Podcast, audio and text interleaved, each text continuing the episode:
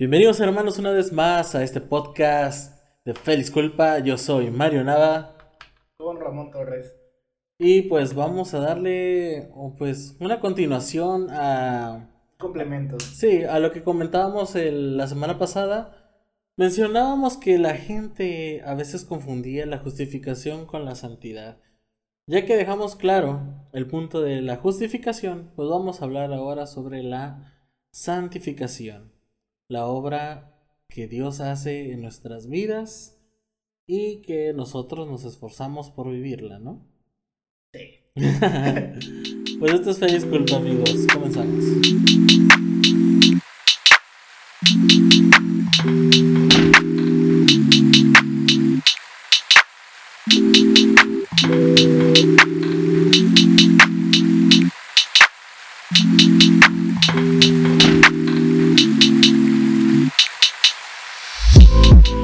Hermanos, pues vamos a continuar con la santificación y antes que nada queremos hacerles, eh, queríamos hablar sobre la diferencia sobre vivir en pecado y pues vivir en santidad, porque pues reconozcamos, hay que reconocer esto.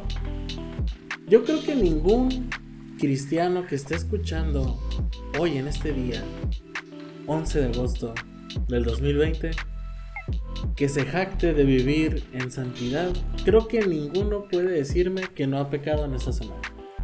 Y aparte, ¿cómo defines santidad? Exactamente. ¿Para ti qué es santo? Eh, yo recuerdo vagamente, yo antes miraba un, youtubers cristianos. no, Reyes 45. Ah, ¿te acuerdas de Ram Reyes 45? sí, me acuerdo. Ram Reyes, no sé qué te pasó. Te extrañamos. Vuelve. Por ti dejé de ver Wherever Tomorrow. bueno, miraba otro. Así miraba ese youtuber, pero miraba otro youtuber. Y sacó un video que decía: No soy un santo. Dando a entender de que, pues él es un pecador. Eh, y y dice la palabra que tenemos que ser santos como Dios es santo, pero pues que Él no es un santo, o sea, dando a entender de que en realidad no puedes vivir, creo que no, no es como que no puedas vivir una vida en santidad, como dice la palabra santidad. Pero yo creo que eso, el problema era porque lo estaba, yo creo que estaba malinterpretando el término de santidad, más que nada. A pesar de que es muy conocido que santidad significa apartado para Dios, ¿no? Pero, pero yo creo que el problema en sí es de que la gente al escuchar la palabra santo creo que se imagina algo mejor que Jesús o igual, ¿no? Algo por el estilo. Un estándar inalcanzable. ándale. Y pues no, hermanos, no es un estándar inalcanzable, pero sí hay una diferencia muy tremenda en lo que es en vivir en pecado. Y esto se da más que nada en la vida de un cristiano, el vivir en pecado se dio generalmente antes del arrepentimiento. Obvio. Obvio, ¿no? si eres un cristiano que vives en pecado, pues... Mm, a lo mejor no eres cristiano. A lo mejor no. O, a lo mejor sí, pero eres un cristiano... Mm, pues como muchos que están batallando con algo, pero sí te falta arrepentirte y debes hacerlo. Sí. El, obviamente cuando, cuando uno viene antes de Cristo, tú vives tu vida como tú quieres y pues conocemos que el corazón del hombre no es muy recto que digamos, así que técnicamente vivimos en pecado, maquinamos el pecado, pensamos que pensamos las maldades que vamos a hacer y las llevamos a cabo. Eso es vivir en pecado. De hecho, en Romanos 6 hace bien esa distinción del antes y el después antes de Cristo, o antes del arrepentimiento, o antes de que Dios aplique la redención en nosotros, pues todos nuestros deseos, nuestro esfuerzo y prácticamente todo lo que, todas nuestras capacidades las usamos para el bien de nuestra carne, para pecar. Y hace la aclaración Pablo que estando en Cristo, ahora nuestros miembros ya no, no hay que presentarlos al pecado. Ahora somos siervos de la justicia. Y también hace la aclaración que el pecado ya no se va a enseñorear de nosotros, es decir, de nuestro ser. Obviamente lo que venías, lo que estabas mencionando al principio, si es una verdad, todos los cristianos pecan, pero no por eso dejan de ser santos en el sentido general de la palabra, porque Dios nos llama santos y nos ha santificado, nos ha separado por la sangre de Cristo. Pero está esa diferencia pues abismal. El creyente genuino ya no es, ya no es movido o no es su fuerza principal el pecar. Si peca, si falla y va a seguir haciéndolo hasta que hasta que alcance la meta, hasta la glorificación. Pero la intensidad y el deseo y la concurrencia y prácticamente los afectos no son de la misma intensidad de, se puede decir, de antes de estar en Cristo. Sí, pues sí. Esa es la diferencia. Sí peca un creyente, pero no se adueña el pecado de su corazón. No se enseñorea, es decir, el pecado no toma las riendas del corazón y hace lo que quiera con él. Un creyente genuino pues va al arrepentimiento de continuo, como decía Martín Lutero, la vida cristiana sí debe ser de continuo arrepentimiento. No porque no digamos que que a lo mejor y no somos salvos, sino que un un corazón de un cristiano tiene que siempre estarse examinando y siempre tratar de, de ser lo mejor para Dios. Y es por eso que siempre tenemos que arrepentirnos de, pues, de nuestros pecados.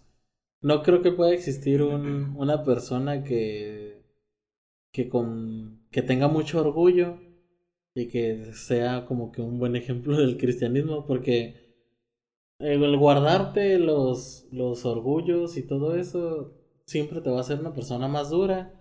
Y al final, pues, no sé, empiezas a vivir una vida muy rara. Empiezas a, tal vez no te arrepientes de algunos pecados porque pues simplemente no los afrontas como problemas. A pesar de que el espíritu y la palabra te digan todo lo contrario. Ser orgulloso es pecado. Y ser orgulloso es pecado, así que mira, doble combo. Pero no, sí, hermanos, como cristianos tenemos que vivir una vida en santidad y como pecamos tenemos que tener una vida en arrepentimiento. No con el miedo de que, ay, es que si ya pequé ya perdí la salvación, sino que tenemos que tener esa humildad y, humillarnos. Gracias a Dios la recuperé. Ah. Pues la acabo de perder otra vez por jactarme de recuperarla. por ser un orgulloso. Por fin alcancé la. ¿Cómo se dice? La humildad absoluta. Ay, Dios. Bueno. Mm, entonces, antes de arrepentirnos, continuando con lo que estaba diciendo, antes de arrepentirnos, vivíamos en pecado, hacíamos lo que la carne nos pedía, y es por eso que es totalmente diferente cuando nos hacemos cristianos. Cuando yo puedo saber, ustedes pueden ser testigos de varias, varios hermanos en sus iglesias locales que eran algo diferente y ahora son otra cosa diferente. Ah, siempre conocemos el típico señor que, hermano que era un borracho de primera. El típico. pues sí, o sea, siempre conozco a alguien que era muy borracho y se arrepintió y ya se hizo una mejor persona para la sociedad, ¿no? O también el, el que fumaba demasiado y se quitó eso, un vicio, ¿no? O el que jugaba mucho al casino y... Ese yo no conocía ninguno. No, nunca. Ah. Bueno, también existe, porque también es una adicción. Pues, eh, pero siento que eso siempre se ha prestado para decir de que siempre los que están en una adicción terminan siendo cristianos. Si eres drogadicto, estás condenado a ser cristiano. A ser cristiano. Está bien, es lo mejor que les podría pasar. Pues sí, pues la verdad es que sí. Pero siempre podemos ver que las personas, siempre hay un pecado que los define, yo creo, antes de Cristo. O una actitud que siempre está muy marcada. Y cuando esa actitud desaparece por el hecho de habernos arrepentidos y y que Dios empezó a obrar en nuestros corazones, eso es como que lo que le llama la atención a la gente. Oye, pero si tú eras antes así, ¿por qué ya no eres así? Siempre hay, siempre va a haber algo en tu vida y si no lo hay, ah, no te creas. Pero siempre hay algo que, te, que nos distingue cuando estábamos en el mundo y siempre va a haber algo que nos va a distinguir después de... estando en Cristo. Estando en Cristo, ¿no? Pero, pero, pero, no todo es un camino de rosas, ¿no? Un jardín de rosas. Un jardín de rosas. Porque hay que reconocerlo. Y hoy es el día. Hoy es el día que debemos de reconocer esto. Que un santo peca. Nos van a dejar todos los no les tengo miedo legalistas. Pero es la verdad. Como una persona que Dios le dijo, tú eres santo, una persona que dejó de pecar deliberadamente, aún así llegamos a pecar.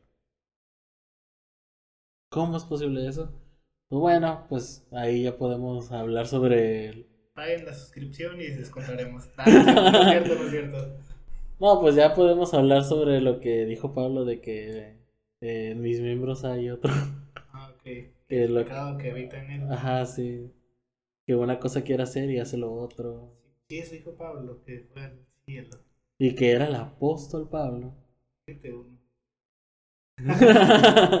Bajando el estándar, ¿no? sí, ya sé. Es una forma de no sentirnos tan mal por nuestras fallas. Yo de hecho pienso que esa es la, la forma de animar a Pablo a la iglesia. Yo también peco y también me equivoco, pero la gracia es suficiente. Pues es que yo siento que hasta ayuda a eso. A ver a nuestros pastores y líderes como, Humanos, Sí. comunes y corrientes. como humanos comunes y corrientes. Yo creo que a veces la gente idealiza, como idealizo a Paul Washer. Calla, te reprendo ahí un pues es que la gente tiende a idealizar, yo creo que a las personas o al pastor que, porque muchas veces resulta que sí hay personas que son muy, muy buenas personas, que sí, pues sí, pues sí, muy santas como, como dice la palabra, ¿no? Que no le encuentras fallas, pero llega a ver algo y oh, ahí viene la decepción. Decepción, hermano. Pero es que no todo, no somos robots, somos personas y seguimos aprisionados en este cuerpo pecaminoso y siempre vamos a estar batallando con el pecado día con día, todos los días de nuestra vida, hasta que apartamos de este mundo y por fin podamos descansar de eso. Pero mientras que estemos aquí, siempre vamos a batallar con un pecado, siempre vamos a, a tener pecados que salen, por así decirlo, que de hecho Santo Tomás de Aquino habló sobre. Santo Tomás de Aquino habló sobre eso y lo separó entre pecados Venial y mortal. veniales y mortales. Básicamente el mortal es el que te condenaba. O sea, tú lo maquinabas. Es el que planeabas con Sí, así, tipo como cuando Paso uno, paso antes dos. de Cristo, que lo hacemos pues ya con un corazón malintencionado y que lo va a hablar bien la- planeamos todo lo que vamos a hacer y nos regodeamos en sí, de cómo es- robamos. Es el que él lo definía como que nos separaba de Dios, de la gracia, porque lo estamos haciendo concienzudamente, es decir, siendo conscientes de ello. Y los pecados veniales, pues tenían que ver, yo lo- así como lo entiendo, es con el, nuestro carácter. ¿no? Te atravesó alguien en el tráfico y le dijiste algo. Son cosas como las que tú reaccionas. O sea, son parte de tu carácter, podría decirse. Y son remendables por la gracia de Dios, porque la ofensa, digámoslo así, no es algo como que has planeado, sino que ha brotado de tu corazón por tu carácter y tu forma de ser. Es curioso que lo mencione así, porque, porque de hecho es con lo que más batallamos como creyentes, con las cosas, con esas cosas que no podemos controlar, que se nos salen en, en esos momentos de crisis cuando hay un evento difícil o una situación adversa o algo que no nos gusta, pues ahí es donde se muestra también el verdadero carácter, ¿no? Y ahí Sí. es donde nos damos cuenta, como tú decías, en que estamos fallando y donde, donde tenemos que entregarle más a Dios partes de nuestro corazón o cosas que a lo mejor pensábamos como que, ah, no soy tan malo, no soy tan gacho como los demás, bro. y ahí sale a relucir que... El corazón, ¿no? La que sigue cobra. No un pecador, de hecho ni siquiera me gusta decirlo así porque la Biblia ni el Nuevo Testamento nos llaman así. Siempre nos llama santos, herederos, hijos de Dios o partícipes del reino, etcétera, etcétera. Nos tenemos que acostumbrar al nuevo lenguaje que nos da la Biblia, más bien a la nueva identidad. Siempre nos llama en términos positivos. Santos. Santos, hijos de Dios, herederos, etcétera, etcétera. Pero bueno, el punto al que voy es que esas cosas siempre salen a relucir y nos demuestran pues de qué estamos hechos. Y ahí es donde nos damos cuenta y le podemos decir a Dios y podemos arrepentir, porque incluso tenemos que arrepentirnos tal vez de pecados que no estamos conscientes de que cometemos.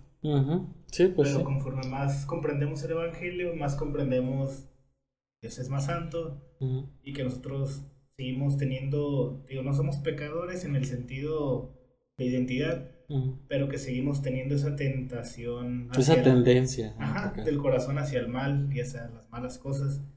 Y que por eso la Biblia de continuo sigue mencionando los mismos recordatorios. En toda la Biblia vamos a encontrar que siempre nos llama a arrepentirnos. Arrepentirnos, a considerar a Dios y no Testamento, considerar a Cristo ahora. Ajá, exactamente. Eh, eh, pero eh, que tengamos estos pecados veniales yo no considero que, que los tenemos que usar para juzgar a la gente. ¿Por qué? Porque yo sé que hay de gente, ¿no? Que creo que se le notan más estos pecados veniales que, que la vida en santidad.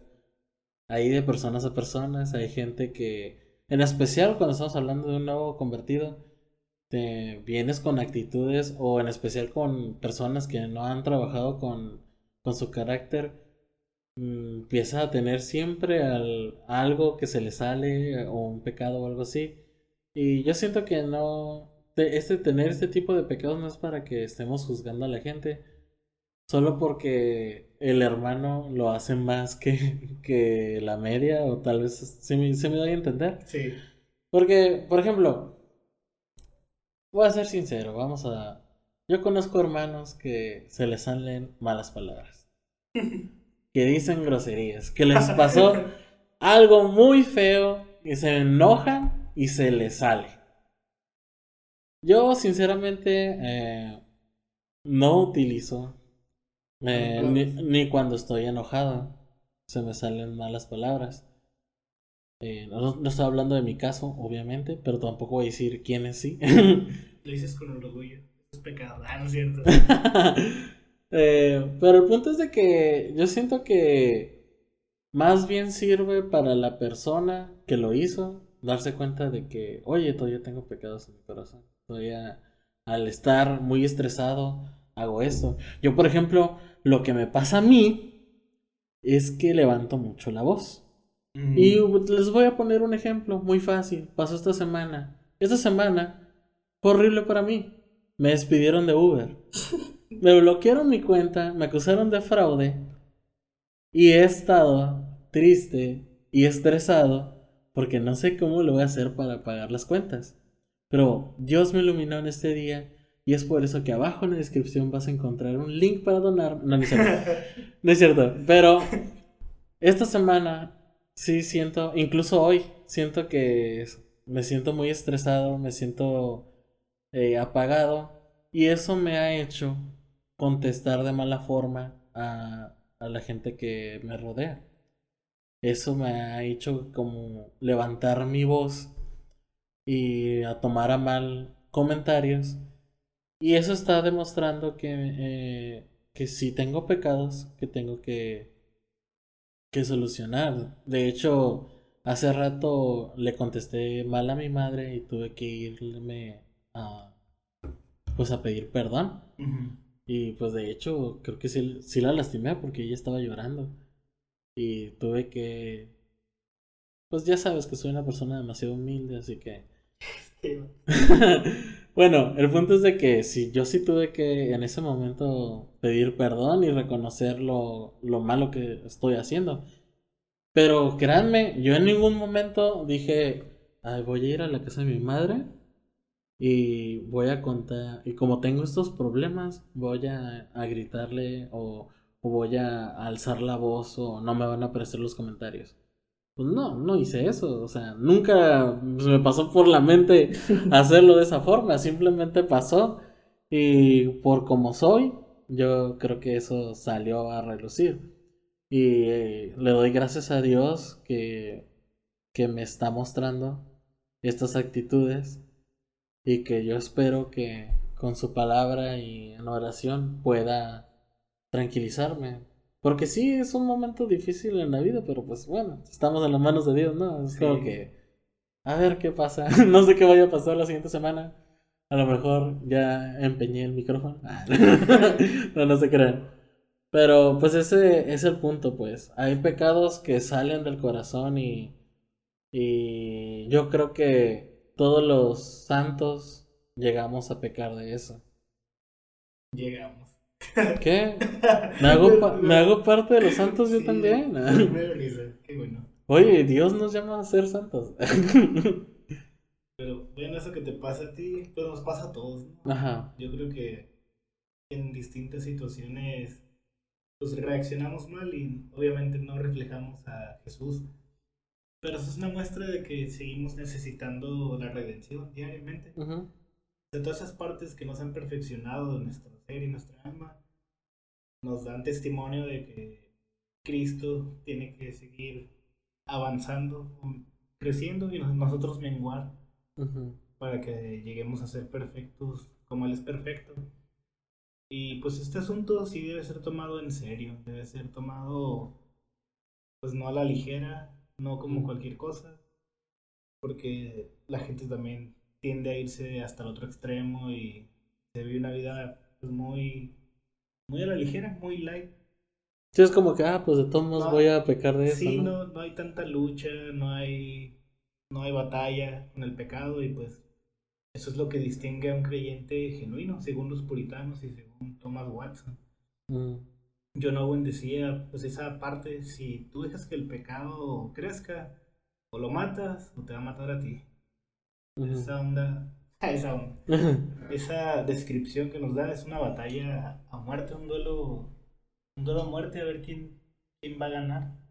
Si el pecado te va a terminar matando o tú lo vas a matar a él. Y esa parte debemos considerarla en la santificación. Aunque no debemos temerle a Dios en el sentido como le teme a alguien que no tiene una relación con él. Ujú.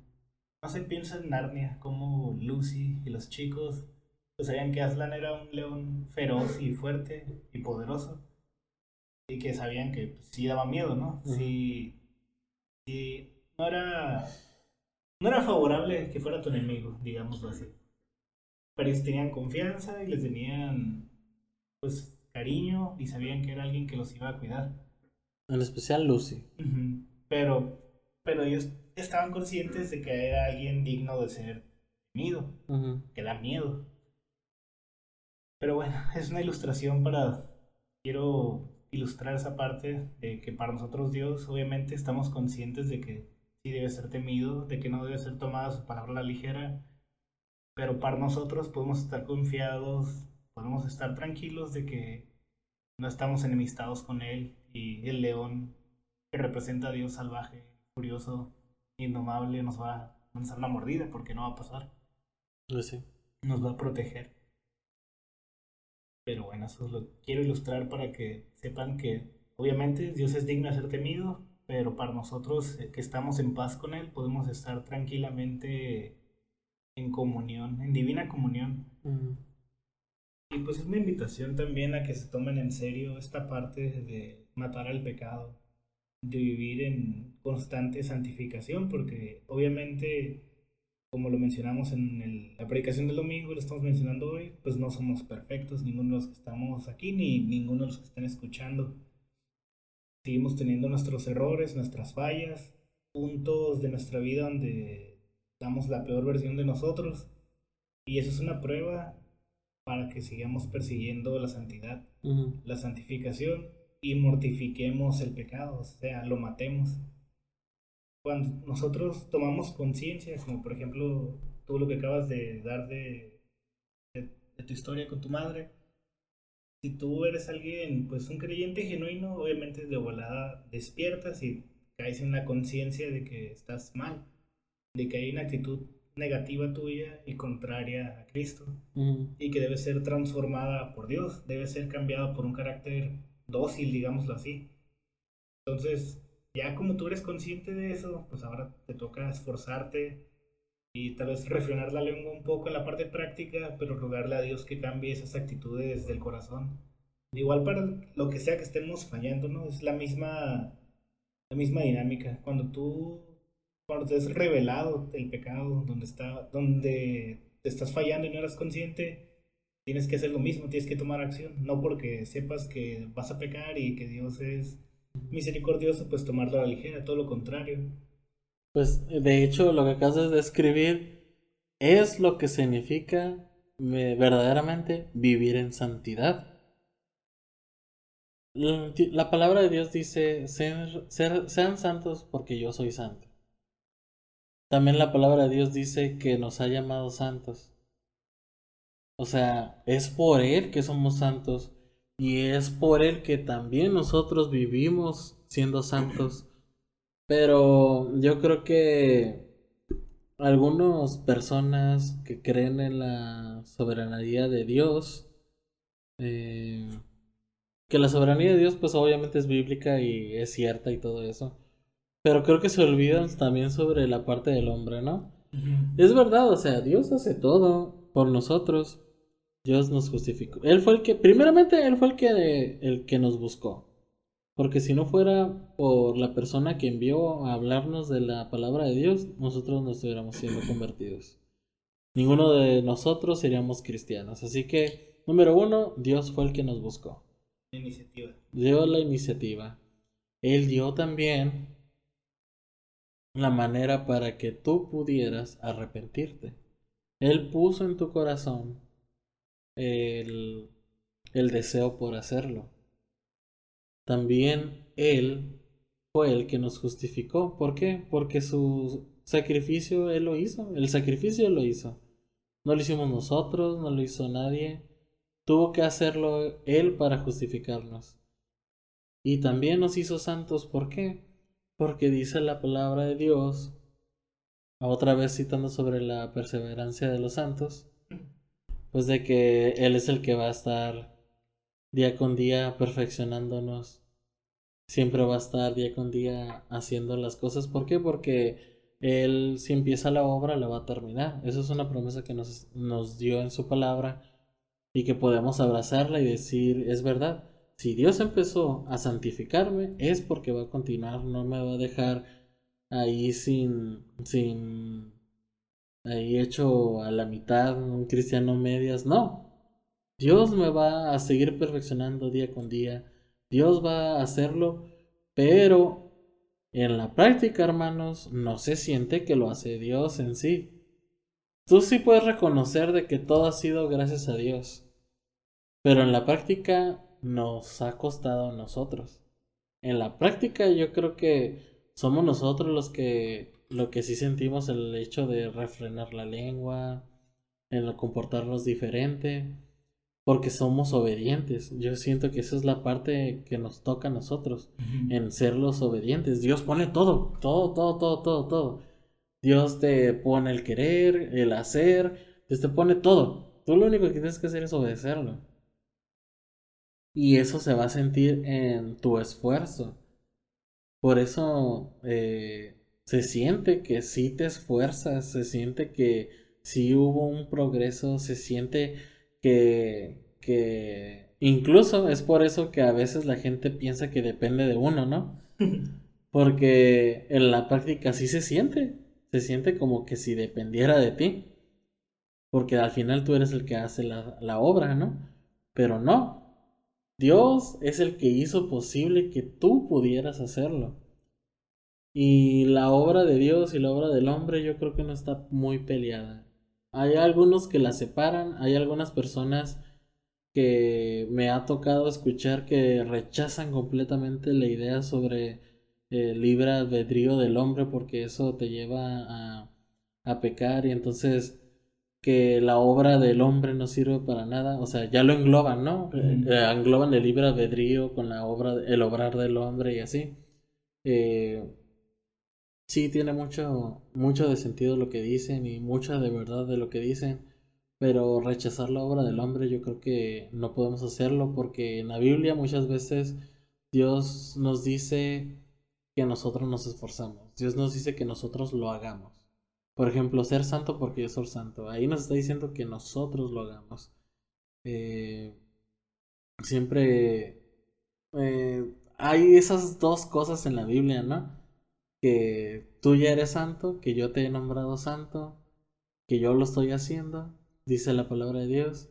Pero pues también por otro lado hay algunas, hay algunos escritos que dice, eh, oye, esfuérzate, oye, valiente. Nah, valiente. No, pero.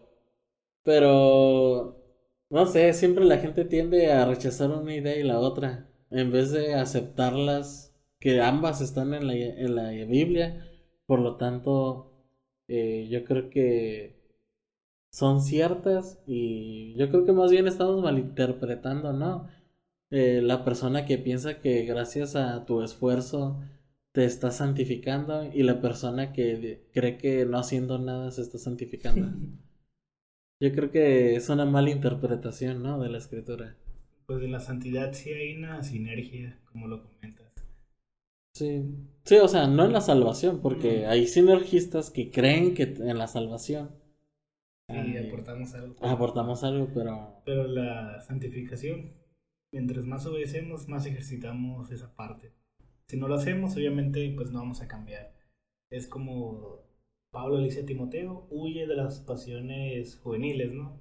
O sea, le está diciendo algo práctico que tiene que hacer.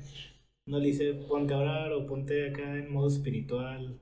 Trata de resistirla con toda tu fuerza. Me dice un consejo, pues hasta te podría decir que muy pragmático. Le dice huye de esas cosas. O sea, ni siquiera intentes luchar.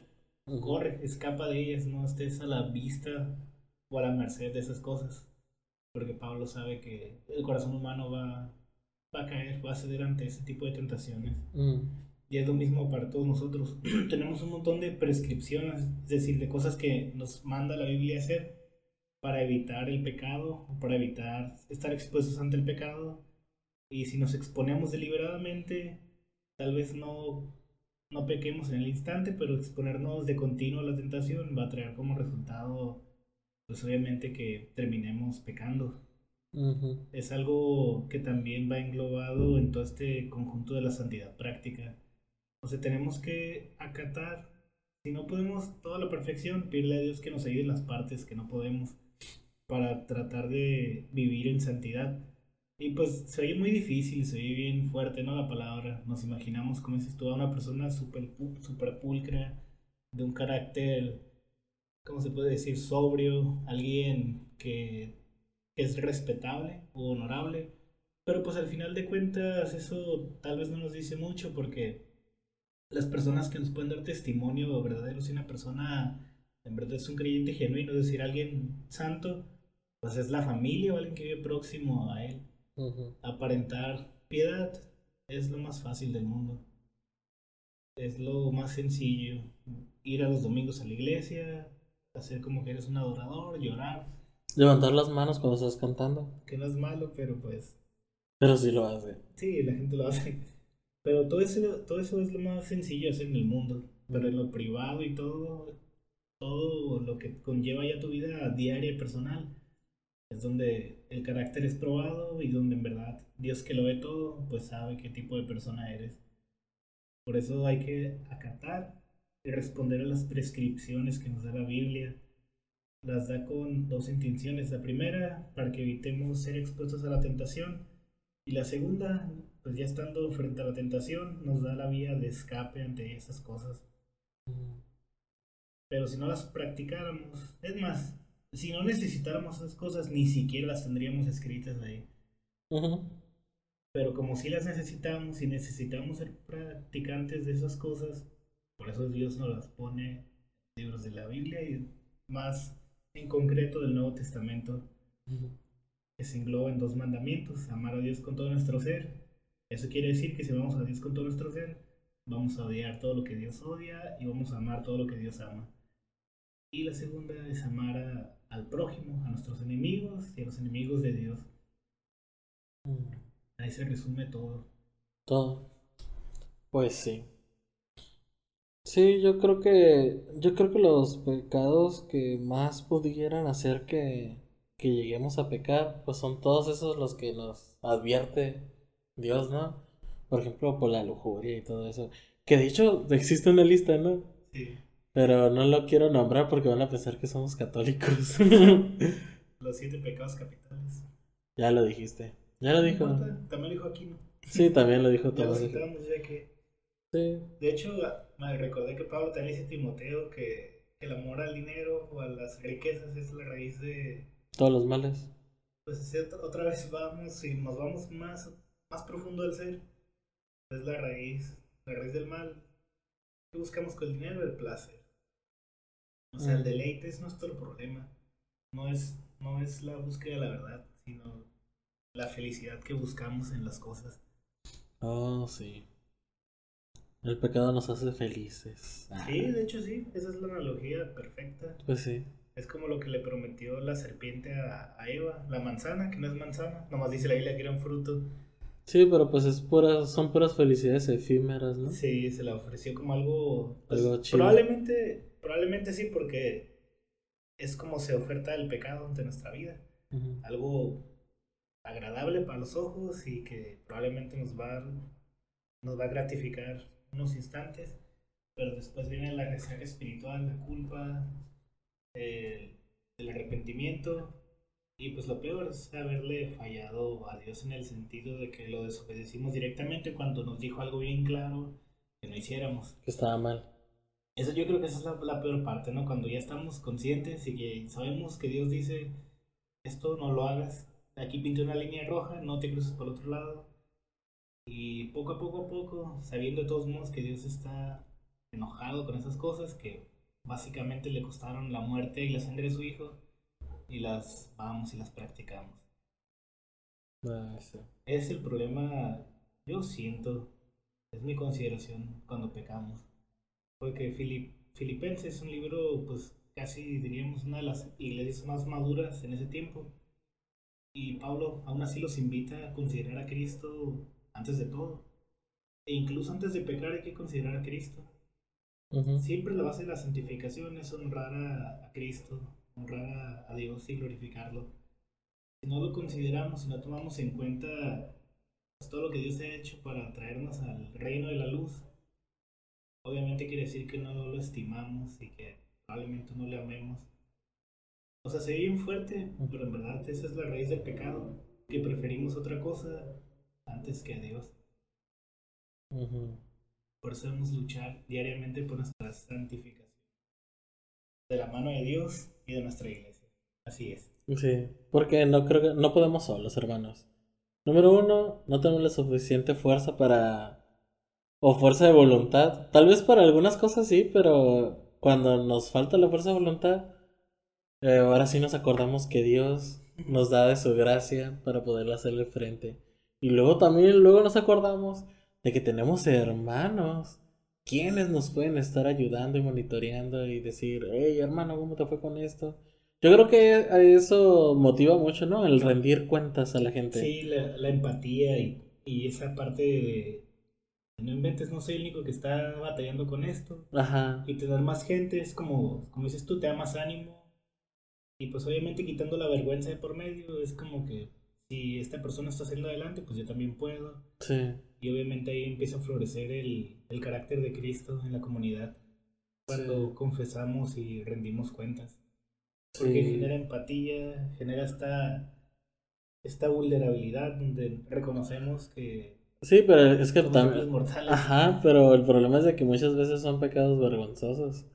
Pues Y es por eso que la gente no practica mucho esto. Es muy fácil para la gente decir, ah, pues es que es que... Estoy batallando con algo. Este, y nunca dicen. nunca dicen. O, o tal vez sí pueden decir uno que otro pecado, ¿no? Como que, ay, es que soy una persona que no piensa bien las cosas y lo hago así sin pensar. ¿Qué hiciste? Dinos ya. Pero, pero pues sí, la verdad es que cuando tú eres directo con el pecado sí te ayuda mucho. Y de hecho es lo que me gusta sobre cómo tenemos en mi iglesia actual, en la iglesia actual en la que yo estoy, y en, el- en la que tú estás, eres pastor, creo, tengo entendido. en esa, pues en esa bonita iglesia, en esa bonita familia que tengo, pues sí hemos podido mm, ser un poco más abierto, sí. hablar sobre pecados vergonzosos, ya sea la pornografía, masturbación. Creo que es lo más vergonzoso que podemos hablar como hombres o mujeres y, mujeres. lo más común también. Y lo más común. De hecho, está el libro que se llama La batalla de todo hombre. Igual lo dejamos para después. Hay que hablar una vez de, de sí, eso. Sí, estaría bien hablar de ese asunto porque la estadística es que es el como el, el pecado número uno en las iglesias. Sí, ¿no? Como el 58% de los hombres que fueron encuestados tienen este mal hábito. Y aunque tratan de luchar por su santificación, por eso se supuesta por las encuestas, no, necesitan ya ayuda también de la iglesia y de sus pastores y sus hermanos que los ayuden también en la batalla. También no hay que la santificación es un proyecto comunitario. ¿Por qué crees que Dios nos puso en una comunidad? En un, en un entre cuatro paredes con muchas personas que no piensan igual que nosotros y que probablemente tienen hábitos que a nosotros nos desagradan, tienen costumbres que no nos gustan, tienen ideas de pensar que son contrarias a las nuestras. Y Dios nos dice, tienes que amarlo, como te amas a ti mismo. ¿Por qué? Porque es donde, donde aprendemos santificación también, en el templo, en la iglesia, siendo iglesia, más bien dicho. Pues sí. Entonces, hermanos, el día de hoy yo quiero invitarte a que vivas una vida en santidad. Que te esfuerces por dejar de pecar. Que cuando pecas reconozcas que pecaste y te arrepientes y te arrepientas. Y también te invito a que no sientes condenación, que no sientas que eres la peor persona del mundo o que Dios no puede perdonarte. Claro que Dios te puede perdonar cualquier cosa si hay algo que le agrada mucho a Dios es alguien realmente arrepentido. Cuando realmente tú vas con Dios con un corazón totalmente arrepentido y humillado ante Él, reconociendo que tú sin Él realmente solamente hacemos cosas malas y cosas que le desagradan a Dios, Dios no va, no va a ser indiferente con nosotros. Dios vino a este mundo y tuvo que batallar en carne propia, eh, tuvo que pasar por cosas para... Lidiar con las tentaciones. Ajá, lidiar con tentaciones. Entonces, no, no, tenemos, tenemos un Dios tan único en, esta, en este mundo que se puede decir de que Dios puede comprender totalmente con lo que estamos pasando. Dios puede comprenderlo, puede ser empático con nosotros y eso demuestra más aún el amor que tuvo al venir a este mundo y a morir por nosotros. Y humillarse y someterse a las mismas tentaciones. Dios ha hecho grandes cosas en tu vida y no le estoy diciendo que te dio una empresa o te dio eh, lugares de honra. No, estoy hablando de que con el simple hecho de que te salvó y de que Eres su hijo. Esas son grandes cosas que ha hecho Dios en nuestras vidas. No estamos solos en esta vida. Tenemos un Dios que siempre nos está escuchando. Tenemos un Dios que nos regaló una familia en la iglesia. Tenemos un Dios que incluso nos regaló hijos o padres que demuestran el amor de Dios. Entonces, hermanos, hay que seguir esforzándonos en esta vida, hay que seguir siendo luz en esta oscuridad. Hay que seguir siendo ese vaso de honra para nuestro Dios. Y cuando pasemos por pecados que necesitamos confesarlos, hay que confesarlos. Que necesitamos ayuda de nuestros hermanos, hay que hacerlo. ¿Por qué? Porque esto es vivir en santidad. Esforzándonos por ser mejores personas. Amén. Amén. Y pues este fue el episodio de hoy. Eh, quiero agradecer a mi mamá. Mamá, te amo y espero que estés escuchando esto. que es que ella, ella siempre me ha, me, ha echado porras, ¿no? De hecho, me dice de que ella me va a, a pagar la iglesia cuando sea pastor. Ay, mi mamá, te amo, mami, y gracias a ti soy, pues soy esto que ves. si te decepciono, lo siento. y gracias a mi papá que también me ayudó en mi formación, ¿no? Tu papá es una excepción. Pero también quiero agradecer a ustedes que sin ustedes, hermanos que nos escuchan, pues No seríamos nada. no seríamos nada. A nuestros fans.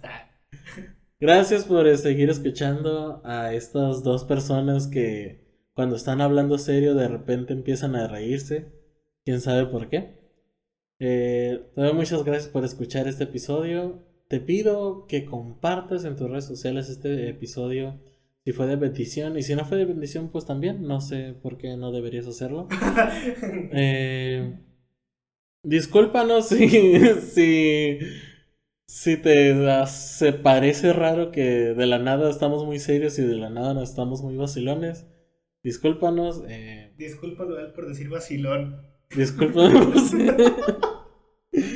Ven, señoras. Hashtag. sí, discul- de- disculpas hermanos. Pero pues así es esto. Esto es lo que tiene. Así es la vacilada. Así es la vacilada.